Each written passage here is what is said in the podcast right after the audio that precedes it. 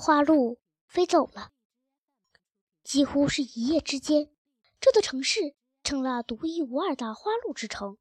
市民们喜气洋洋，他们认为喜气是花鹿带来的。他们三句话不离花鹿，却没有人提起虎皮猫。早上，我和地包天去翠湖公园时，发觉人们在奔走相告，说公园里花鹿飞走了好多。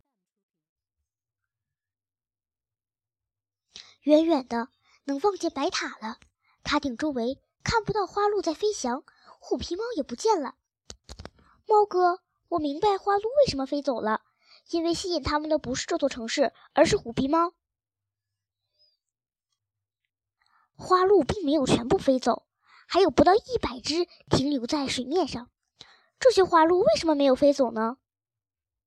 我没有回答他的问题，不过这也没关系。他可以自问自答。我想这些花鹿比较有耐心，他们在耐心的等待着，等待虎皮猫再出现在塔顶上。有一个问题，他无论如何也想不明白：猫哥，虎皮猫为什么要离开塔顶？有那有那么多花鹿围绕它，那么多眼睛都在看着它，我好羡慕它。我说，这不是虎皮猫喜欢的生活，它还是喜欢原来的生活，原来的生活。就是天天在塔顶上发呆，对他喜欢独自发呆，不喜欢那么多花鹿围着他，他肯定受不了了。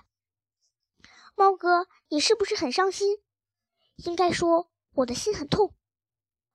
猫哥，如果有一天你离开了我，我也会很伤心的。地包天就是喜欢抒情。我看见许多戴安全帽的工人在白塔周围搭上了手脚架，他们要干些什么？